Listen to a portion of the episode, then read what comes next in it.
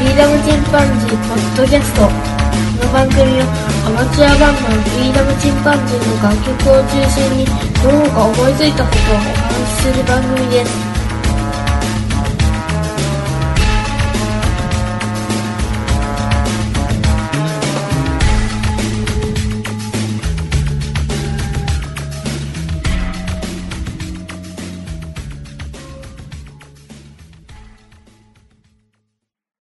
さあ始まりました。フリーダムチンパンジーの佐藤です。はい、こんばんは。フリーダムチンパンジーのっちです。フリーダムチンパンジーのキャンです。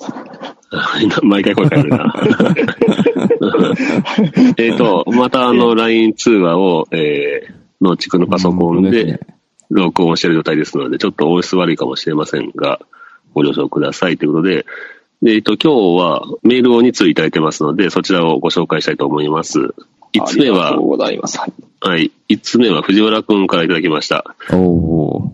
えー、ケンさん、のっちさん、佐藤くん、こんにちは、藤原です。こんにちは。新曲、僕らの旅は続くを聴かせてもらいました。今の年代になったからこそできる大人のロックだなと思ったし、私の中ではフリチン史上ナンバーワンソングになりました。おー。メロもキャッチーでいいですねありがたいですね。うん。メロもキャッチーでいいですね。すぐ口ずさめそうです。うんうんうん。うん。自分も大人のロックというものを模索中なのですが、一つの答えをもらった気がします。これからも大人のロックをどんどん深めていってもらえたらと思います。ポッドキャスト自体は1年で終わりということですが、フリチンの楽曲を公開する場所は何かの形で続けてほしいですね。それではまたというふうにいただきました。大人。はい藤原ありがとうございます。ありがとうございます。藤原くんは僕の友達というかね、あの、前一緒にやってたバンドのボーカルでして、えー、よくね、あの、番組でもね、かけてますね。猫爆弾とか、それかあら、ーロージーというね、前在籍した時の曲とかもかけておりますが、で、まあ彼はね、曲をどんどん作っている人なんですけど、うん。うん、いやもう本当にね、すすごいですわ。一緒にすごい昔、よね。あの、うん、ライブさせていただいたけど、そうなのよね、もう一緒に対バンしたよね。うんロージー時代のね、藤原君と、同時代にね、そう、藤原くん。それからフリーダムチンパンジーで、岡山のモグラっていうね、ライブハウスで、うん。うん、すごかったですもんね。パワフルだね。声が半端じゃない。もう、うん。僕僕なんかナンバーワンパワーボーカリストです。また身長がでかいからね、で180かい。ぐらいあるからさ、ライブでもすげえ存在感なんだよね。まあ、本当に前前も言ったかもしれないけど、あの、たとえ打曲であっても、藤原くんが歌ったらその歌唱力で名曲になってしまう。もうメッセージ性がもう発生してしまうという。楽器いらないぐらいになってくるもんね。そう、本当に。すごいよね。うんいやー、でも嬉しいですね。うん、まあそんな藤原くんからね、あの、一応フリッチン史上ナンバーワンっていうので、ナンバーワンいただきましたね。いただきました。うんすごいです。もう他にもあの、紹介してしまったけど、あの、いろんな方から、あの、メールいただいて、今回は曲をね、アップした中では最も、あの、反響の大きい曲になりました。ね、僕らの旅が続く。やっぱりあの、コラボして作ったというのもあるし、うんうん僕らが、あの、やっぱりね、年取って作ったというかね、あの、最新の曲だから、うん、技術も上がってるのかもしれないけど、一番大きいのはあれだよね。あの、やっぱり録音環境の変化が、GarageBand っていうのはすごいでかいよね。うんうんいや、もう、 Garage Band だけじゃないけどね。うん。まあ、肩の力が抜けているところはあるよな、僕ら。あの、演奏に力が無理に入らなくなったのと、うん。まあ、リズムキープはできるようになってきたよね。なんでか知らんけどね。うん。年の子ですかね。あと、ケンがやっぱりボーカル力が上がってるのは、いいところだね。マジっすか？うんまあ、あの、前があまりにもひどすぎますからね。なんか低音が出なかったとか、まあ、音域自体が狭かったよね、前は。あ、そどこでうだね。、なんで鍛えられたか知らんけど、それは。なん、なんなんでしょうね。うん。やはりあれでしょうね、あの、ファーストアルバムの失敗が。失敗ね。マネになった。もう、もう、そうそうそう、それがずっとね、こう残ってるからでしょうね。うん それがありがたいですね、モチベーションになって。うんビーズの犬間さんと一緒でしょうね。はい。うんうんうん。そう、あの、稲葉さんもあれらしいですよ。高3の時の学園祭でしたっけ？ああ、声が出なかったでしょ？そうそう、あの、練習しすぎてね。練習しすぎて声出なかっ 声が出なかったらしいですね。た。うんで、それでそれが悔しくてっていうので、うんうんあの、ずっとやるモチベーションになったみたいなことを読んで。えーあ、もう、もう神と思って。もう、ね、もう本当変わりますね、その気持ちはね。うん。ねでそれから、あの、中二病真治さんからいただきました。いや、はい。来た。はいタイトルが、中二病真治より、フリーダムチンパンジーの皆様へ、ありがとうございます。完成した楽曲を聴いて思わず涙腺が緩んでしまいました。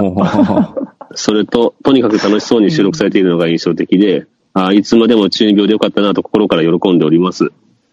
当初は県の友人という立場から賑やかしにでもなればという軽い気持ちでお送りしましたが、フリーダムチンパンジーの皆さんにここまでしっかりとした楽曲に仕上げていただけたことに対しては感謝しかありません。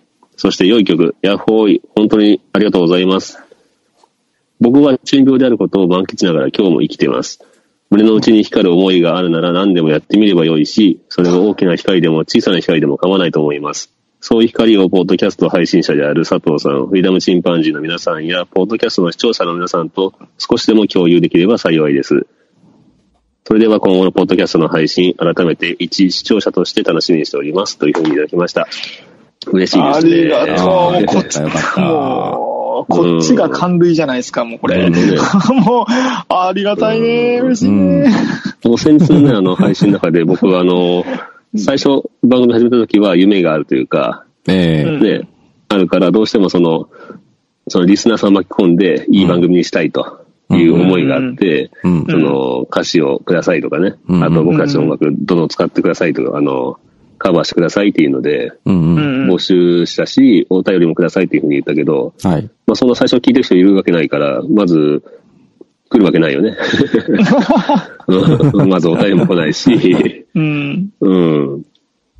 当然ね、それで、あの、歌詞を送ってくれる人もいないし、うんうん。で、未だにあのね、カバーしてくれる人は当然いないんだけど、うん。あ、でも一回してくれたよね。カバー？うん。うん。あの、あ佐藤くんの息子さんがあ、そうね。身内だけどね。してくれて、うちのちょうちの長男がねうんしてくれそうだて、もうとても素敵なボーカル。うんそれがあったな。あれもそういえば、あの、ね、リスナーさんから褒めてもらって、声好きです、言って。うん。うん。そうか、そうか、そう思えばなんとか。で、まあね、結局、なんか、身内なんだけどね。で、で、なんとかならないかいっていうので、まあ、あの、まあ、県の友達ということで、僕とね、うんのっちは結婚式ではあったんだけど、うんう。うんねん。、うん、あの、直接、ね、友達というので出会ってないから、もともとが。う。うんん。で、まあ、県経由でね、しんじ君からお便りいただきまして、で、初めてね、その歌詞をもらったわけだけど、うん。うん。だからね、あの、ようやく動き出したっていう感じはあったよね。それと、やっぱり作ってる最中ね、少しずつ出せたのが良かったね、番組の中で。うんうん。ああ、ちょっとね、制作過程をねう。ん。まあね、これがうん一番やりたかったんだよね。あの、歌詞をいただいて少しずつ作っていくっていうね、過程を。うん。うんだからようやく番組のね、1年のうちの3分の2が終わったけど、うんようやく一つね、あの、最初やりたかったことができたよね。あ、本当だね。あまあ、自画自賛してるもんね、僕は。でも、藤原くんじゃないですけど、あの、僕も正直、フリチンの中で一番好きかも。思い出もね、うん、思い出も深いしね、一番好きかも。今うん。回。う自分たちの曲でね、こんなに聴いた曲ないっすよ、僕は。ま あ確かによく聞いてる。俺もああの、ー自分で聴ける曲には出来上がったよね。ねえ、なんかね、ポッドキャスト順位上がってたら、もしかしたら僕が聴いてるからかもしれない。異常な再生回数。結構聴いてますからね。うん、結構良かったですよ。ちなみにこの曲なんですけど、あの、き昨日だったかな、家族にも聴いてもらって、うん。家族ね、ちょっとね、なんかやってる時にこんなん作ってみたらって言った。ら、あの結構、結構あの、いいじゃないと。すごい、メロディーとかすごい好きよって。あいい、いい、いい、いいって。でサビとかの入りもすごいかっこいい、かっこいいって言ってて。ーで、それで、これかなりクオリティ高いんじゃないって、まあ、ボーカル以外がみたいな。厳しい。相変わらず厳しい。でボーカルもだいぶ褒めてもらったしね、あの、リスナーさんからもあってね。もう本当に、後の最新技術で何とかしてもらったんですが、うん何とかしてもらったんですが、あ、でもね、本当ね、今回は良かったですわ。うんいい曲だと思いますよ。うん。う。うんん。すごく。僕最初聞いた時はね、その、抑揚がちょっと足りないかなっていう気持ちは、最初はあったんだけど、うん。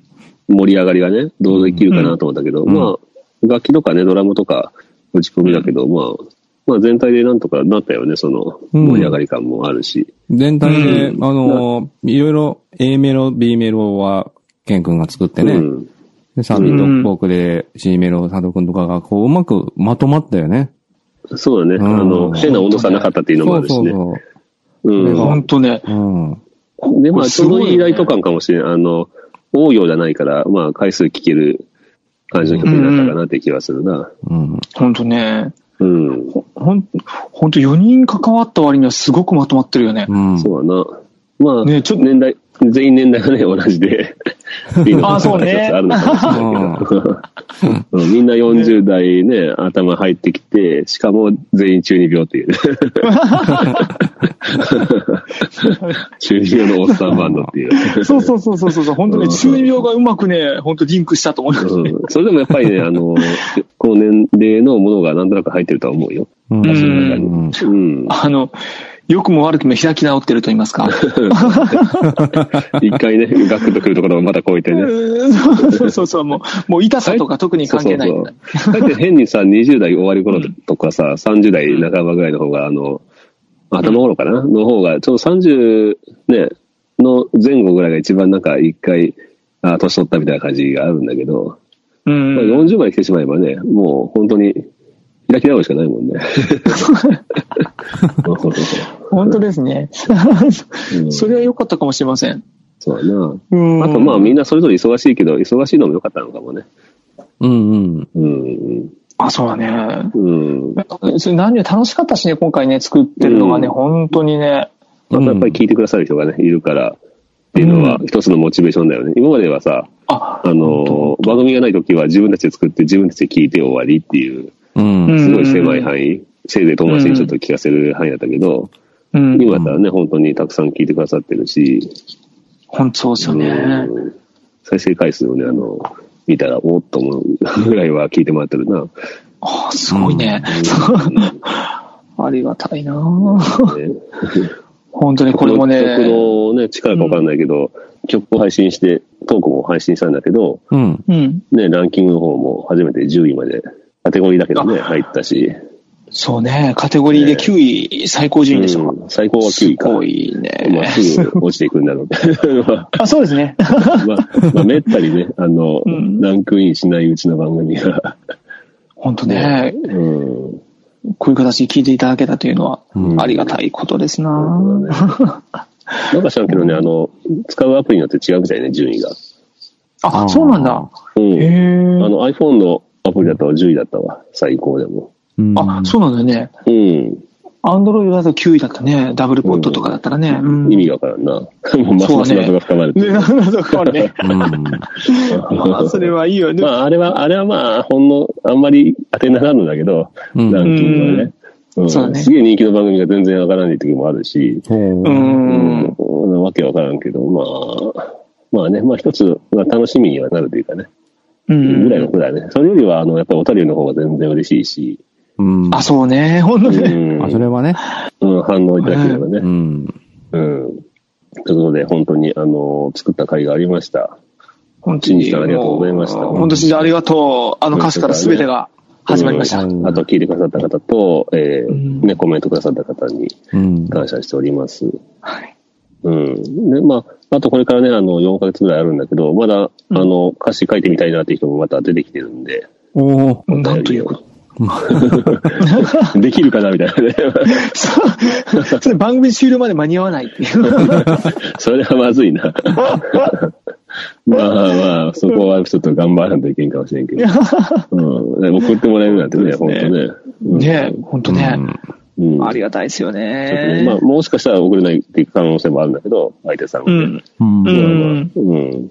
まあ、相手あってのもんだから。うんうんうん。本当です。うん。まあ、本当にね、番組やって、一応この番組やった甲斐があるというか、番組の形がね、一つうん。できたんで。んそうですね。うん。まあ、もう思い残すことありませんので、はい。今回で最終回で。お疲れ様でした。いきなり、いきなり最終回です。いや、一番良くないパターンだ。いきなりやめる。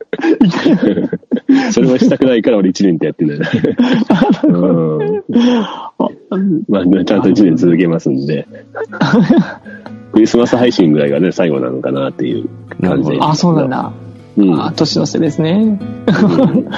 まあね、みんな、それぞれ忙しいけど、まあちょっと楽しんで、番組を最後までやっていきましょう。はい。はい。はい。ということで、まあ今日はこんなところで終わると思います。はい。はい皆さんさようなら。さよならさよなら。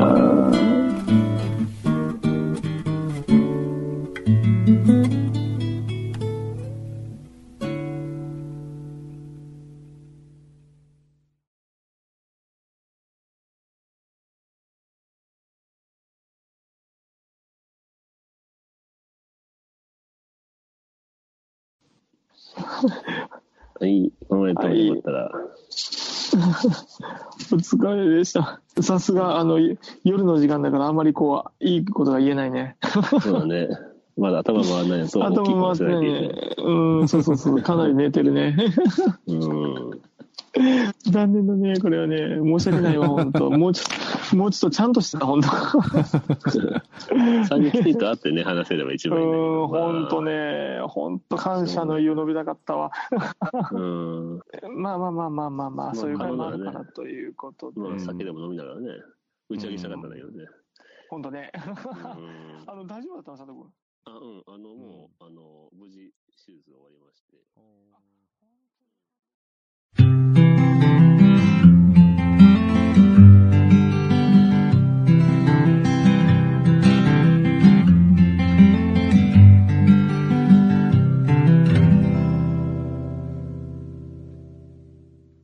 さあ始まりました。ポンちゃんのミニバスケット講座。その8、えーディフェンスに入ってますね。ディフェンスのポイント。前回は1と2やりました。1はコートの構成1、相手オフェンスのポジションを説明しました。それから2がマンツーマンディフェンスにおけるラインとサイドを説明いたしました。では今日も講師のポンちゃんよろしくお願いします。はい。今回は3番と4番の3はディフェンスの方法、4はディフェンスの5つの原則について話します。はい。まず3のディフェンスの方法からです。1、マッチアップの原則。原則として1人のディフェンスが1人のオフェンスを守る。うん。これはマッチアップ一人のディフェンスが一人のオフェンスを守るときはマンツーマンと言います。うん。マンツーマン講師だけ。うん。まあそういう言葉のように1対1で守る。うん。攻めるを守るわけね。うんこれは、じゃあ一人を二人でガードしていけるの？オフェンスしたら。あ、それもディフェンスしたら。えっとそれは30センチ以内で2人で詰める場合はうん。えっと問題ないんですけど、うん。まあそそれも一つの技として使えるんですけど、でも公式試合の場合うん。えっと、50センチ以上の遠さで、えっと、うん二、人で守ったら、うん。マンツーマンディフェンスじゃないっていうことに言われて、うん。で、赤旗という、まあ、ファールを振られて、うん。それでフリースローを与えられるので、うん。えっと、当たるか、一人か、うん。で守らないといけまゾーンディフェンスって何？それがゾーンディフェンス？せん。うん、ゾーンディフェンスというのは、周りで、えっと、うん50センチ以上で離れて守る。うんそしたら、まあ、ファール、フリースロー。そうなんだ。そのことをゾーンディフェンスという。うん。ゾーンディフェンスって高校生とかやっていいんかな？いや、全部ダメだと思います。本当？うん。多分。多多分じゃねえかよ。まあ多分でもまあ、高校生も知らんから。知らんからな。しょうがないな。はい。じゃあ次行きましょう。はい。次。2番。どこから守るか。オールコート、ハーフコート、スリークォーター。というのは、オールコートというのが前面。うん。前面で当たっていく。うん。ハーフコートというのは、ハーフのコートでうん。守る。うん。スリークォーターというのは、スリーポイントラインの内側は原則として1.5メートル以内でマッチアップすることを言います。うん。次3番。どうやって守るか。ノーマル、ボールプレッシャー、プレイヤープレッシャー。うん。攻めるように守る。フェイスガード、ダブルチーム、ノースクリーン。というのは、ノノーマルって何？ーマルというのはもう普通に。普普通に。普通にまあ、わからんな。うん。わからんな。ボールプレッシャーって何？ボールにプレッシャーをかけて、相手にもああ、相手の持ってるボールにプレッシャーをかけるってこと？プレッシャーをかけて、でも、攻めにくくする。うん。プレイヤープレッシャーっていうのは、まあ、ドリブルついてるボールマンをプレッシャーして、うん。動きを遅くしたり、そういう、で、攻めるように守るというのは、攻めるように早く、うん。強くうん。守って、で、フェイスガード、体、体、顔、顔を守る？顔を見てうん止めたり、うん。まあ、下向いとったら抜かれたりするから、うんちゃんと顔を見て、うん。それでまあ、プレッシャーにもなる。うん。ジラって言ったら、ファールではないので、うん。もう、思いっきり、あーんとか言ったらまあ、だ そ、そりゃ、アンスポとかになるんですけど、変顔しちゃいけんの？変顔はわからないね。ダブルチームは？ダブルチームというのは、えっと、まあ、ダブルチーム、まあ、普通の公式試合じゃなければ、うんダブルチーム、まあ、うん50センチ以上でも行って、吹かれない場合もあるんですけど、うん。でも、ダブルチームって何？えさっきのゾーンディフェンスと違うの？二人で守る。うん。あ、二人でそのエリアを守るってこと？そのディフェンスを守る。うん。で、動きを両方で囲んで動けなくする。それがいけるのなのにさっき言ってた。いや、それは50センチ以上だったらいけんよ。うん。あ、それいないだったらいないいないだったらいいってことね。ノースクリーンは？えっと、ノースクリーンというのは、スクリーンをさせないようにする。胸の前でクロスしてう、ん。ディフェンスを自分からしたらまあ、仲間のチームにスクリーンをしてうん。止めるっていうことがあるんですけど、うん、あるな。でもそれをバンプということで、バンプ。バンプという方法で、うん。えっと、止めて、それで、行かせないようにする。うん。で、その、守ってる人はちゃんと守れるっていう、うん。ノースクリーンさせないスクリーンを、あ、スクリーンをさせないってことか。そういう意味か。っていうのもスクうリーン。ん。よくあの二人で、一人が前塞がれて動けない時に、後ろに仲間がいて、後ろのやつにパッと立つような。うん。んで、渡したやつはすぐスクリーンに入って、相手が行けなくするんよな。自分が渡した仲間のところに行けなくするんだよな。次は4番のディフェンスの5つの原則です。うん。1つ目、マッチアップ、ピックアップ。ディフェンスする相手を捕まえる。うん。マッチアップというのは自分のマークマンを守る。うん。まあこれは普通にうん。ディフェンスの原則と一つとして、で、次2番のコール。ピックアップは何あ、ピックアップは、えっと、カッコだから同じこと？まあ、うん。ほとんど一緒かな。どこ違う？ほとんどわからん。うん。わからない。わかりませんか？カットカッカットできないな、これは。またよく勉強してくださいね。ト。ね。はい。じゃあ、2番のコールは？コー2番のコールは、ナンバーコールなどのコール。うん。何番 OK。こっちは何番 OK。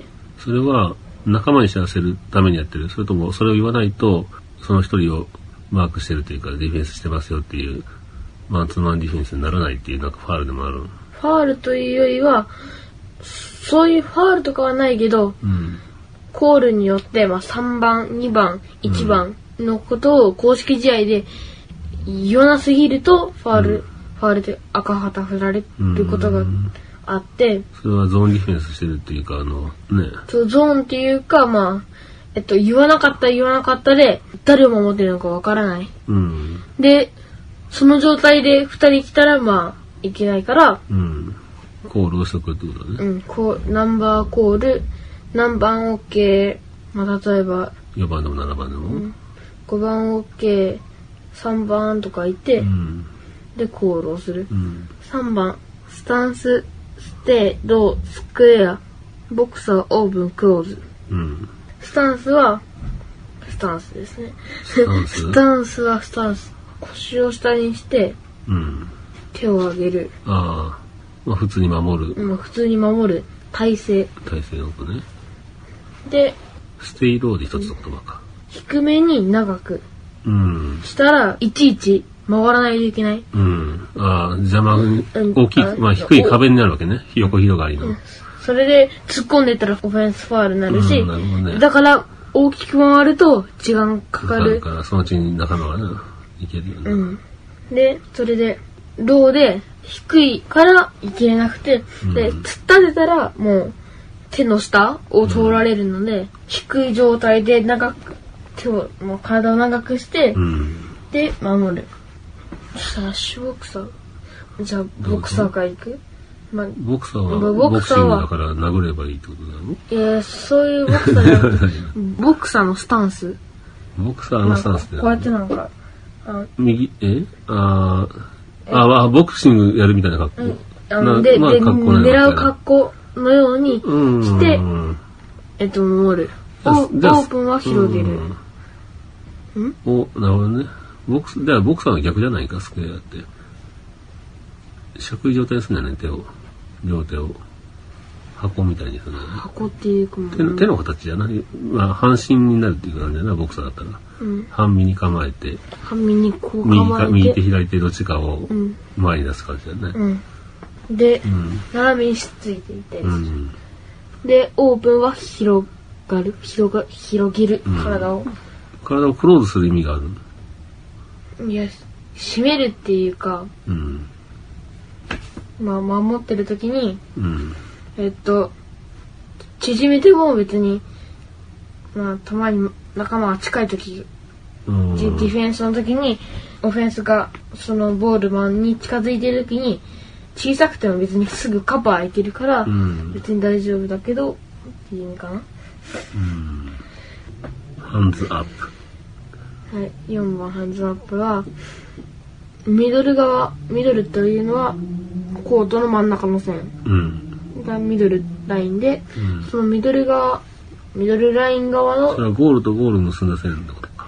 うんうんリングとリングを結あ、んだゴールとかリ線ングにね。うん。でそのライン側の手を広げだから内側の手を広げて、うん。反対の手は横に広げる、うん。L 字みたいな感じだな。うん、手は L 字、うん。まあ大体左とか右とかうもん。いろいろあるけど、片手を上げてて、もう片手を横に広げて、真横に広げるわけでしょ。前に出してたらプレッシャーうん。抜いてくるときに前に出してる手はボールを、まあ上を通さないよってことか。うん、まあ右側だとしたら、右を通らせないようにして、うんで。左側にドリブルしたら左側の下にしてドリブルをカットするなるほどね。オフェンスのドリブルについていくときはノーハンズまあ上は走オフェンスをドリブルしてるときに手を上げてたら、あの走るスピードが遅くなるので、うん。えっと、手を下げてついていくうん。で、上げたままでついてたらな。遅くなるなるな。でドリブルが始まるまで行いドリブル中はついていく動きに集中うん。手を上げる必要はないうん。ドリブルが止まったらボールチェックで5番意識まあ攻めにくくすることボールを奪うことではないああ、そう。い意識は攻めにくくするということを頭に入れておいて、うん。でもボールを奪ううん、ことではないんです、手でいってファールうん。いらないファールになって、それが5回続いたら、フリースローが、うん。与えられてしまうからね。プッシングだけでも、ファールでフリースローになるし、リングがめちゃくちゃ遠くても、うん。えっと、フリースローになるしう、ん。だな。だから、まあ、いらないことをしないように、ボールを奪うことではない。うん。攻めにくくするという意識でいく、ねそしたらまあ、自滅するかもしれないし。自滅する可能性もあるし、うんボール打ちに行っても攻めににくいから、シュートの体勢崩してリバウンド取って攻めれるっていうう。ん。なるほどね。お父さんはもう奪うことしか考えてなかったわ。学校でやってる時。いかに取ったのかみたいなな。絶対ファウルだな。はい。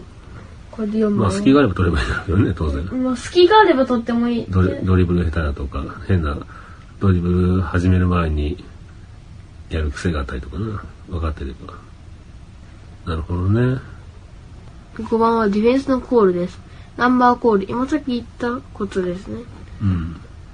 えっと、ナンバーコールのコールということを今説明しましたが、じそのナンバーコールは全員が同時に言う。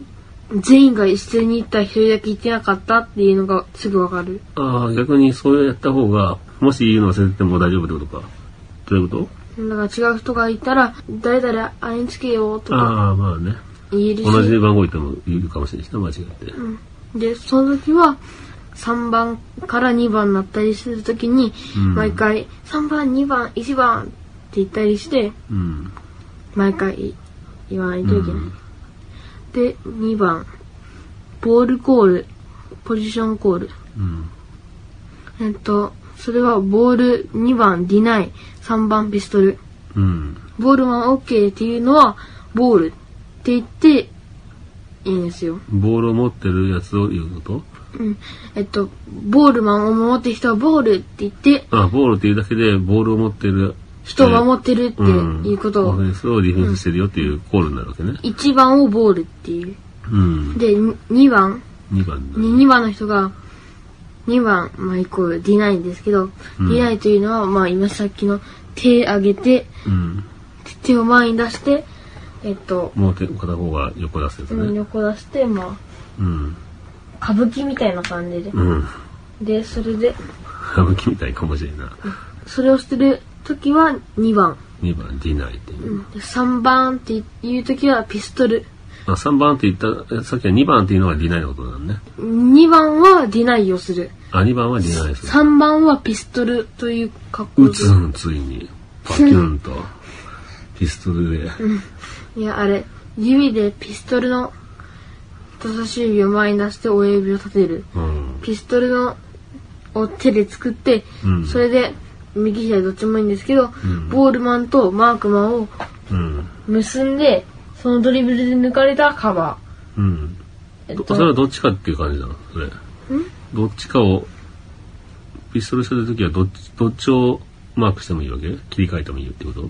え、でも、あれ、ちょっと意識的には自分のマークマンじゃないといけない。うん。で、ミドルラインがあって、うん。右側のコートに、右側半分にマークマンがいて、で、自う分、ん。えっと、ボールマンが左側にいたとして、うん。で、その3番する人が左側寄りになっていたらう、ん。ボールマンを意識しているっていうことで赤バッターを振られて、うんフリースローになるから、あじゃあ、僕はあくまでもボールマンを指さしてるけど、うん自分がもう一人の方を指さしてれば、うん。自分のいる、ハーフ、なんて言うんだろう、ラインよりも、自分のいるリングとリングを結んだ線の右側にいるか左側にいるかっていうので、右側にいるオフェンスをあくまでも守ってますよってことなのね。うん。だから、一応意識するのは、うん。自分のうんそのマークマンで、うんで、そちら側にいなかったら、吹かれることもあったり、うん。でも、同じところにいたりすると、うん。どっちも右側にいたり、うん。トップだとしても右側のトップにいたり、うん。それで、でも自分のマークマンは右にいる。でも3番っていう時は、地味でも、うん。えっと、マークマンよりじゃないと吹かれることがある。なるほどね。3番、ポジショニングコール。セーフティー、バック、前 OK、あと頼む。ここお願い。まあ、セーフティーっていうのはどういう意味？セーフティーっていうのは、うんえっと、自分のマークマンがうんシュートを打つ。うんで、。それをリバウンド取る人が行く。うん。で、その他の人は、えっと、まあ、二人なんですけど、うん後ろ行って、うん。セーフティーって言って、うん。待ってくんですよ。うんそれでシュート外して、速攻行かれた時でも、後ろに二人いるから、あ、バーッと走っていけるように。うんババック戻ってババーって、あの、一人で走ってきた時に、うんえっと、二人いれば、まあ、守れるから、うん。そのためにセーフティーをしている。うん。ということで、バックはまあ一気に攻め込まれた時、バックっていうのは戻れ。うんだ。から、自分の、自分の守るべき、あリングの戻れリングに戻れってことね。うん、ま前 OK は？あ、えっと、抜かれないようにしてるよと。ああ、大丈夫だよってこと。うん。前は取ってるから大丈夫。前うん OK。っていう意味で、あ、頼むというのは、あと頼むお父さん得意よ。仕事を半分やっといて、あとを頼んじゃう。うん、ダメだよ。それいけますいけんやつか。え？あと頼むは何？あと頼むというのは、えっと、自分がボールマンを守っていて、うんそのボールマンに抜かれたうん。っていう時はもう、どうしようもないじゃないですか。うん。もう、足が速かったら、もうついていけないしう、ん。だから、えっと、後ろの3番してる人にカバーをさせて、うん。えっと、ディフェンスをあ、してもらう。うん。頼む。まあ、カバー、カバーお願いって言っても、まあ、あと頼むって意味だけど。カバーを活かせる。うん。で、ポスト OK、ポスト前 OK、ボール当たれ、ダブル、ダブルチーム、カバー。まあ、ポストというのは、うん。ポスト来てるよ。うん。まあ、ディフェンスだけど、ポスト来てる。でも、守ってる。うん。まあ、ポスト前 OK。ポストってなんだっけ？ポストっていうのは、えっと、ボールをもらいに行く。うん。そで、あ、これ、あの、あのパスを受けると意味がいいか。まあ、ローポスト、ハイポストうん。っていうのも、ハイ、ハイポストっていうのは手を上げて、まあ、上、上の、上通してるパスのことだねうん。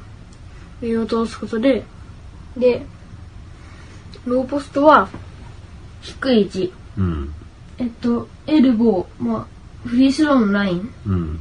の近くで手を横に広げて、うん。ウィングの人うん。にボールをもらう。うん。まあ、フォワード、ウィング。ボール渡れば？ボールを渡れば自分で行ってもいいし、えっと、人にパスして攻めさせてもいいし。当たりに行けとかね。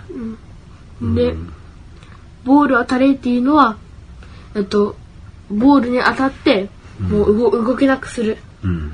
で、ダブルチームというのは、オフェンスを2人以上で、うん。50センチ以内で守る。うん。そうしたらトラップって言うんですよ。うん。で、そう、そうしたらもう完全に動けなくなる。うん。しかも、しかもボール当たりだったらもう、もうガシッてされて、うんもう動けない。パスしても、まあさっき言ったように、カットできる。うん。で、カバーは今さっき言った、うん。あと頼む。ああと頼む。カバーお願い。あうん頼む。という意味です。4番、スクリーン、スイッチコール。うん。スクリーンを行かれた時に、うんスクリーン行った気をつけろということを指示するために、スクリーン行ったって言ったら、うん。あ、行ったんだっていうのが分かるって。それでで、スイッチというのは、うん。スクリーン来て、うん。で、抜かれる？うん。抜かれたら、もう、誰もカバーする人がいなくなるじゃないですか。うんで、そうしたら、そのスクリーンい行った人をマークしているうん。ディフェンスが、抜かれた、うん。抜かれた、まあ、スクリーンに引っかかった人のディフェンスを守って、うん。えっと、マークマンをスイッチする。なるね。変える。変えて、ねうん変えて守る。抜かれたらそれ入れ替わるしかないもんな。それで、まあ、またナンバー、またナンバーコールするってことか。また1へナンバーコールうんをする。で、5番、オフェンスコール。うん。切り替えゴール。ぽ、取った走れまあ、速攻ですね。うん。走れまあ、ボールを取ったよってことねえっと。、オフェンスコールというのは、まあ、あ、ここからオフェンス。ディフェンスあー守ってる時にボールカットして、うん。取ったってうん。言ったらもう、えっと、ボールをカットしたとか、そういう意味で、うんボール取ったって言ったら、一気にオフェンスに切り替わるわけだ。一気に変わって、うんで、走れって言ったらもう、ドドドって走ってって、うんでも、オフェンスにつながる。なるほどね。かっこいいね。ディフェンスからオフェンスに切り替わるときね。でお父さんの今度から仕事を途中で丸投げするときは、カバーって言ってたさ。いい。普通に自分でやりだす。最後まで自分でやれるな。でも任せるのも仕事なんだぞ。はい。ということで、じゃあ今回は、ディフェンスの方法、ディフェンスの5つの原則、そしてディフェンスのコールと3つご説明しました。はい。講師のポンちゃんありがとうございました。はい。今日の試合はどうでしたか？うん、まあ、昨日と今日で大会がありまして、うん。で、昨日は1試合か、2試合やって、1, 1試合目は勝ってて、2試合目は、えっと、まあ強いチームで負けたんですけど、うん。どこのチームだっけ？徳島だっけ？徳島で8番南というところです。強かった。うん。結構あれだったの？あの、徳島のチームは結構当たりが強かったんでしょ？うん当たりが強くて、うん。えっと、自分のチームは、うん。えっと、の、苦手なタイプだったから、うんちょっと引いちゃったんだよな。引くと、オフェンスファールも取れないし、し、しかも、簡単に抜かれてしまう。抜かれて点取られちゃうんだよね。そやっぱりちょっとメンタル強くなるときな。何でも当たってくる。うん。もうファールがあっても、審判吹かないし、うん。まそれは引いてしまってるからだと思うよ。いや、いや、強く言ったらファールだけど、っていうことは、まあ分かってるけど、うん。完全に押してるのにファールを吹かない。まうんあ、それはまあ、審判の問題だけど。まあ上手なんだろうね。あと審判がどのぐらい笛吹くか大体最初に確かめてんだよ。で、あ、このぐらい行っても大丈夫っていう限界を見極めるわけ。野球なんかでもどこまで外角に外したり、ね、内角に入れても、どこまでそのストライクゾーンがあるかって心配で違うからな。うん。だから上手くなってきたら、自分でどこまでいけるかって試せるよ。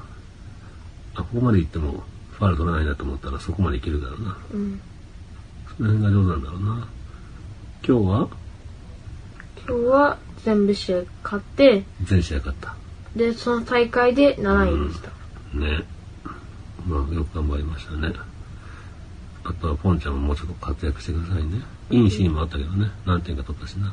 うん。今日は170センチぐらいの、173セン173チ以上の。の子もよく守っとったよ。はい。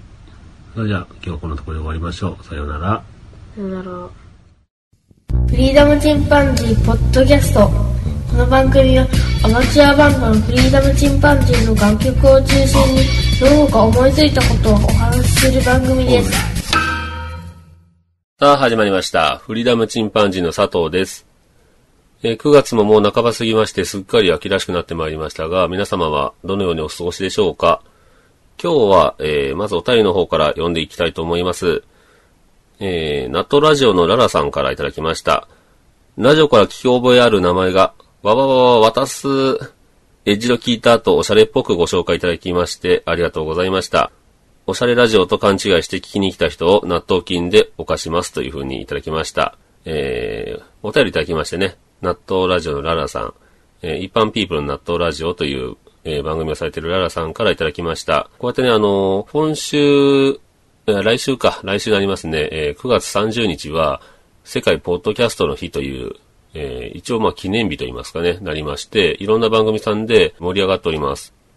ロードトゥーポッドキャスト、カッコラブラブ、カッコ閉じ、背景ポッドキャスト様バックグラウンドで聞いていますという番組があるんですけども、こちらは9月30日配信ということで、サイドガイドポストという会社の社長さんですね。蕎麦専門店のコンサルタントをされている、えー社長さんのタカさんという方が、えー始めた番組なんですが、リスナーさんだったんですけども、まあその、いつも聞いているポッドキャスト、そのポッドキャストを応援したいということで、ご自身もその番組を作ったということで、まあご自身もね、えー、タカさん自体もポッドキャスターになったということで、この9月30日に向けて番組を作っていらっしゃったりします。えー僕もね、応援してますね。で、こうやってあの、ナットラジオのララさんとか、えーいただいた、えーお便りにね、いただく方の中に結構ポッドキャスターの方が多いので、えー番組もね、一緒に紹介させてもらいました。また、えっ、と、ララさん、お便りください。それから、なるみさんからいただきました。長期間熟成型のアマチュアバンドでしたか？というふうにいただきましたね。こちらも先週のお便りに関して、えー返していただきましたが、まあ、うちのバンドね、1年間ですごく上達してますねというふうに言われましたけども、まあ、実際1年間ではなくて、まあ、20年かけてますよという話をしました。まあ、あのー作れてない曲は、えー僕らの旅は続くという曲はね、私個人も気に入ってますし、バンドとしてもね、メンバー全員で作って、それからリスナーさんもね、一緒に巻き込んでの曲を作れました。えー、シンジさんからもね、お便りいただきまして、もうね、バンドメンバーの一人のような気持ちでおります。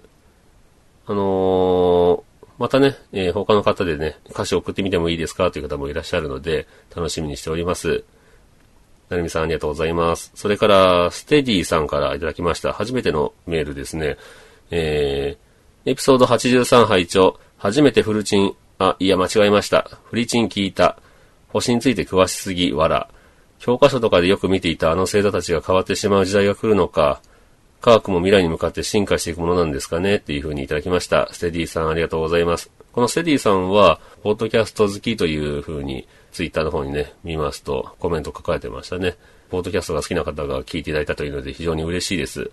えっとね、僕はね、そんなに星座が詳しいとか、星について詳しいとかいうわけでもないんですけどもね、えー、まあ星が横好きと言いますか、まあ好きなのは好きなんですけど、詳しいわけでもないです。えー、まあほとんど受け寄りですよね。だから全部受け入れですね。うん。で、科学も未来に向かって進化していくものですかというふうにいただいてますが、あのー銀河系の数ですね。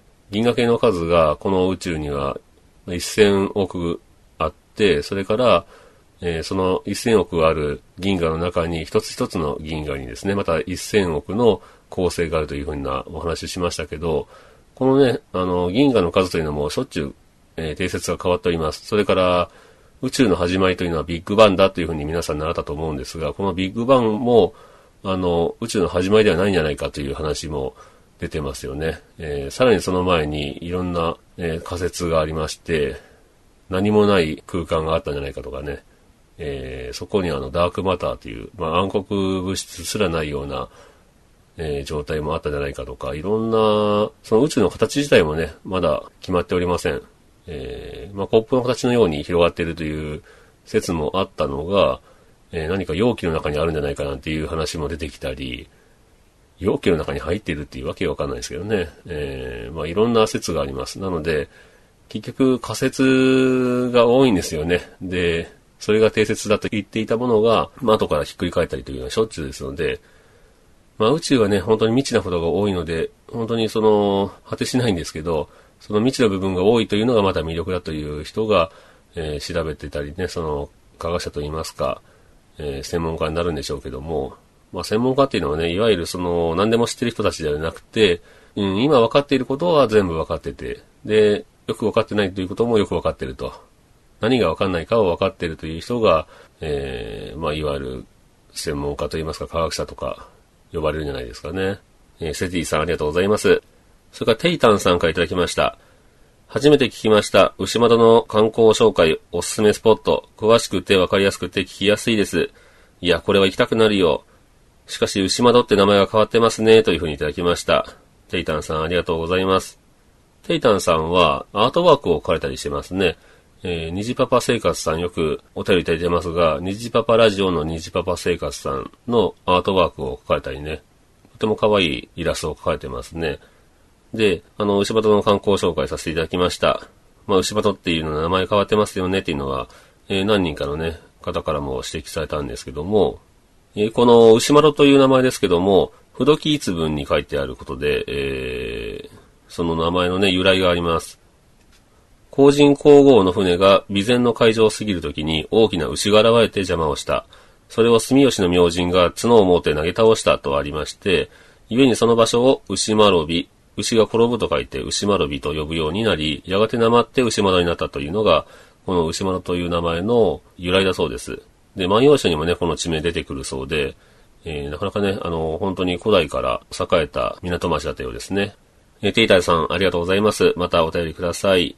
えそれから、シュンシスカスさんからいただきました。えーありがとうございます。第86回。前、ポッドキャストでなかったけど、もう一回探したらあったので、やっと聞けました。めちゃいい声だ、わら。オルネポの桃屋のおっさんと、ゲリラマーケティングの安田さんを足して2で割った感じというふうにいただきました。えー、シュンシスカスさんは、朝からごめんねという番組をされてますね。まあ、通称朝ごめというので、えー、週2回ですかね。朝10時からツイキャスをされてます。で、そのツイキャスの模様を丸ごと番組にするということで、えー、桃屋のおっさんさんのね、オルネポですけども、このオールデイズだ日本の、えーシステムといいますかね、そのツイキャスをしながら一気に、えー番組も撮ってしまうというスタイルを徴収されてます。で、非常に面白いですね。あの、僕も聞いてるんですけど、えーシュンシスカスさんの声は、本当にね、あの、突き抜けてると言いますかね。FM 声だなと僕は思うんですけど、声にもいろんな種類がありますよね。あんかけ後のカーナちゃんとか、それからシュンシスカスさんなんかは聞いてるとすぐ目が覚めてきます。なので僕は朝方に聞くことが多いですね。で、僕の声みたいなね、ちょっとこもったような低い声の場合は、うーん、多分、睡眠導入剤に使われてる方も多いと思います。なので、多分ね、番組聞いてるうちに寝てしまうんじゃないかなっていう気はするんですけど、まあそんな声質もありますよね。で、まあ、いろんな声がありますけど、僕は、シュンシスカスさんの声は好きですね。えー、まあ、しのちゃんみたいなね、低い声も僕大好きなんですけど、こうやって初めてまた聞いていただいて、うん、嬉しいですね。今回結構初めて聞きましたという方が多いですね。えー、シュンシスカスさんありがとうございます。で、僕ね、あの、この番組の方に、フリーダムチンパンジーのポッドキャストの、えー、CM なんかもね、送ってますんで、こちらも9月30日に向けてね、えー、しゅんさんが、まあ、ポッドキャストの日を盛り上げていこうというのでやってますんで、そちらの方に送らせていただきました。また皆さん良ければ聞いてみてください。しゅんさんありがとうございます。それからワンライフポッドキャストさんからいただきました。エビ飯の発祥はインデイラですよ。牛窓は海が気持ちよいですね。営業会かどうかは微妙ですけど、かっこ笑。カフェクローバーというカフェを友達がやっています。可愛い女の子が接客してくれるので、もしお時間があればぜひというふうにいただきました。ワンライフポッドキャストさんは僕と同じ岡山在住のお二人がしているポッドキャストですね。お聞きしましたらね、非常にあの、うーん、いや、その気になった岡山の、まあ、岡山に限定してないかもしれませんが、岡山のね、えー、気になったゲストを呼びして、そのゲストからいろんなその、面白い話を引き出すということで、このものすごくね、その作り自体がプロっぽいですよね。なかなかね、あの、ポッドキャストやっていて、ゲストを呼んで、それからお話を聞くというスタイルっていうのは、ポッドキャストの中の人という番組なんかもあるんですけど、えー、市政のね、いろんなその職業についてる方をお呼びして、で、その、人生においてね、非常に役に立つようなことをお話ししてもらったりとか、苦労話を聞いたりとかね、そういったことはなかなかポッドキャストでやってみようという人は少ないですよね。で、もうすでにね、115回まで来てますので、とてもあの、長いことをされてる番組になります。3年ぐらいになるんですかね。本当にね、あの、しっかりとした作りの番組になってますので、ぜひ皆さんもね、あの、聞いてみてください。で、ここでね、あの、エビ飯の発祥はインデイラですよというふうにいただきまして、私ね、あの、番組の方でね、えー、牛窓についてお話ししましたが、この中で、えー、キッチン海賊が、えー、エビ飯の発祥地ですというふうにお伝えしましたが、完全な誤報でございました。えー、インデイラというお店が岡山にありまして、そのインデイラというお店、今、名前変わったのかな？エビ飯屋っていう名前に変わったりしましたけど、その、インデイラが発祥の地ということで、誤報でございました。皆様、失礼いたしました。それからね、そのインデイラなんですけど、もともとはね、その渋谷にあったカレーの専門店かな、だったらしいんです。なので、どうもね、あの、発祥の地は渋谷ということで、まあ、東京生まれの食べ物、それがエビ飯だったようです。で、そこで働いてた方がのれん分けという形で岡山で店を始めたというので、で、岡山のお店とその東京のお店では味が違うらしいですね。岡山の方がちょっと甘めに作ってるようで、ぜひ皆さんね、あの、東京にお住まいの方も、多分まだあるんじゃないかな、ちょっと調べておけばよかったんですが、インデレというお店探してみてください。それから、まあ味が違うならね、岡山の味ぜひお越しいただいて食べていただけたら嬉しいですね。まあ別に僕はあの何かマージンもらってるわけじゃないんですけども。で、あのカフェクローバーというカフェね、ぜひ僕も一度行ってみたいと思います。で可愛い女の子が接客してくれるということで、えー、ね、あの、可愛い女の子の友達がいるのかなということですけどね。ワンライフポードキャストさんありがとうございます。同じ岡山なので、ぜひまた一度ね、お会いしてみたいですね。それから、三木尾木村さんからいただきました。うおー、あのフリーダムチンパンジーさんにリツイートされている。ありがとうございます。ポッドキャストも聞かせていただきますね。というふうにいただきました。これあの、ピカゾーというお名前でね、されてる、えー、ミキオ木村さんですけども、こちらの方もポッドキャスターさんですよね。えー、土曜日のもう一つという番組をされています。で、ピカゾーさんと、それからキムキューさんというね、お二人でされてますが、うん、ピカゾーさんはね、あの、ファッション系のお仕事をされてるようでして、海外にもね、10年近くお住まいだったようですが、あのー、多分、キムキューさんは SE なのかな、それからプログラマーなのか、うん、ちょっとまだその辺は判別しませんが、まあ、お二人ともクリエイターということで、えー、クリエイターネームという形で、そのピカゾーさんとキムキューさんというふうに番組されてますね。まだ僕もあの全部は聞いてないんですが、えー、番組聞かせていただいております。で、お二人ともね、関西弁で、あの、テンポよく喋られてますので、非常に聞きやすいですね。クリエイターとしてね、お話をしていきたいというような感じの雰囲気の番組になってます。うん、面白いですからね、ぜひ皆さんも聞いてみてください。それから、あの、続いて、えー同じ、三木尾木村さんからいただきました。むさぼるようにポッドキャストをながら聞き。車で移動中の時やデスクワークの時に聞いています。鉄板焼き屋さんに行ったら焼き方10段階ぐらいあるよと教えてもらった。ミディアムでエビパンというふうにいただきましたね。ちょっとこの辺の最後の方の言葉の意味はよくわかりませんけども、えー番組を聞いていますというふうに言っていただきまして、まあ、いくつかのね、番組を上げていただいているんですが、その中の一つがうちの番組ですね。うん、その中にもね、僕が聞いてる、え番組もいくつかありますので、本当にいろんな番組を聞かれているようです。こうやってね、あの、ながら聞きができるというのも、ポードキャストの良さですよね。まあ、ラジオの良さと言いますか。まあ、画像もね、見ないといけないとなると、完全に制約されますが、行動が。僕なんかもね、結構、車の移動中とか、通勤中、それから、ちょっとね、散歩してみたりとか、他には寝る前、まあ、起きて体を動かすときとかですね、それから、最近あんまやってないですけどね、ジョギング中に聞くとか、それから家事ですね。家事してるときに聞いたりね、そういうのいろいろやってます。意外とね、ラジオって聞こうと思うと、あの、聞くシーンってのは結構ありますんでね、ぜひ皆さんも、えーいろんなポッドキャストで聞いていただいて、で、こちらのね、ピカゾーさんのされている土曜日のもう一つという番組ですね。こちらもぜひ聞いてみてください。それから、虹パパ生活さんからいただきました。第86回拝聴素敵な場所をご紹介いただきてありがとうございます。牛窓、今度行くときには気に染みますね。今回の配信は奥さんにも聞かせてみよう、わらというふうにいただきました。えー、虹パパ生活さんは、虹パパラジオの虹パパ生活さんですね。奥さんもね、あの、岡山出身ということで、まあ当然行かれたことはあるかもしれませんが、えー聞いていただいてね、もし行ったことなければ、本当楽しいですし、岡山市街地からも近いですからね、ぜひ一度足を運んでみてください。ということで、えーお便り紹介をさせていただきました。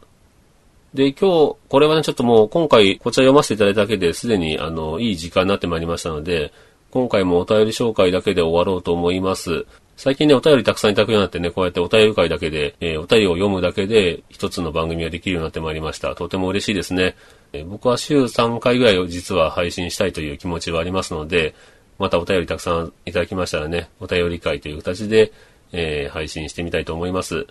皆さんもね、あの、今聞かれてるサイレントリスナーの皆さんも、えーぜひ番組の方にお便りをください。えーツイッターされてる方は、ツイッターの方でフリーダムチンパンジーというふうに、ちょっとローマ字ですけどもね、えー検索していただければ出てまいりますし、そちらからね、DM とか、えーハッシュタグで送っていただければいいですね。それから、Gmail も持ってますので、ぜひ Gmail の方にお便りください。ローマ字でフリーダムドットチンパンジーアットマーク Gmail.com で、えーぜひメールの方くださいね。フリーダムも、えー、チンパンジーもどちらも予測変換出てきますので、ぜひ、えー、お送りください。ということで、今回もお便り紹介でした。では今日はこんなところで終わろうと思います。それではまた、さようなら。